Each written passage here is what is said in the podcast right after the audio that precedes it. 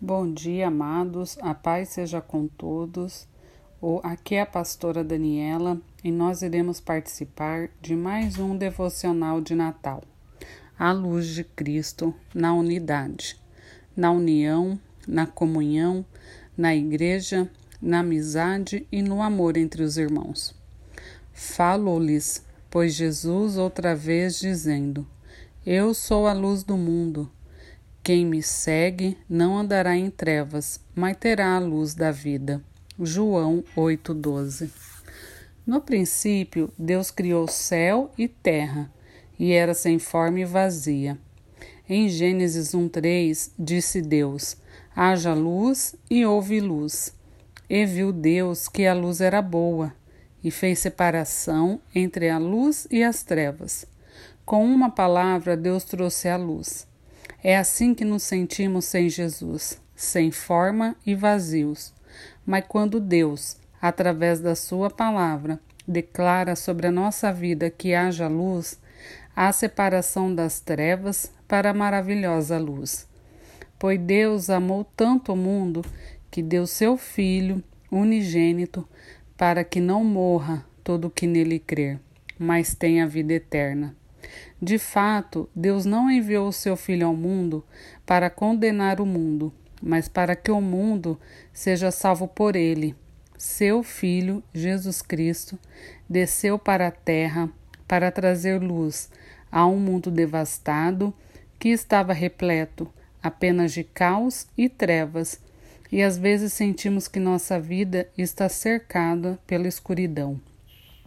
Em João 8,12, Jesus disse que Ele é a luz do mundo. Quem o segue não andará em trevas, mas terá a luz da vida. O próprio Jesus é a luz do mundo. A luz física que Deus fez no primeiro dia da criação é uma imagem maravilhosa do que Ele faz em cada coração que confia em Cristo, a luz verdadeira. Não há necessidade de andar nas trevas do pecado e da morte em Cristo. Quem me segue não andará nas trevas, mas pelo contrário, terá a luz da vida. Jesus foi nosso maior exemplo de como andarmos na luz, manifestando as boas obras em Mateus 5,16.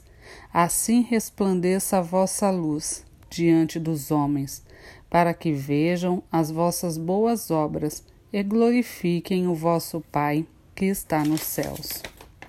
E como podemos manifestar as boas obras que Jesus fez em nossas vidas?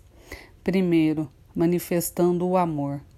O amor não é o sentimento, amor é atitude.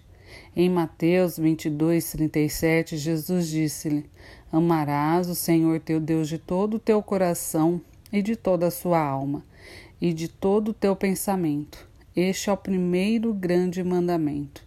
E o segundo, semelhante a, semelhante a este: amarás o teu próximo como a ti mesmo. Segundo, tendo comunhão com nossos irmãos da fé e família. Em João 1,7 diz: Mas se andarmos na luz, como Ele na luz está, temos comunhão um com os outros, e o sangue de Jesus Cristo, seu Filho, nos purifica de todo pecado. Jesus tinha comunhão com seus irmãos quando se sentou à ceia junto com seus discípulos e, através do seu amor e compaixão, curou e libertou a muitos. E seu maior ato de amor foi morrer morte de cruz por mim e por você. Que através deste devocional possamos refletir sobre o amor de Deus pelas nossas vidas e como temos refletido esse amor se temos sido luz por onde passamos, se o nome de Cristo tem sido glorificado. Que vocês tenham um ótimo dia.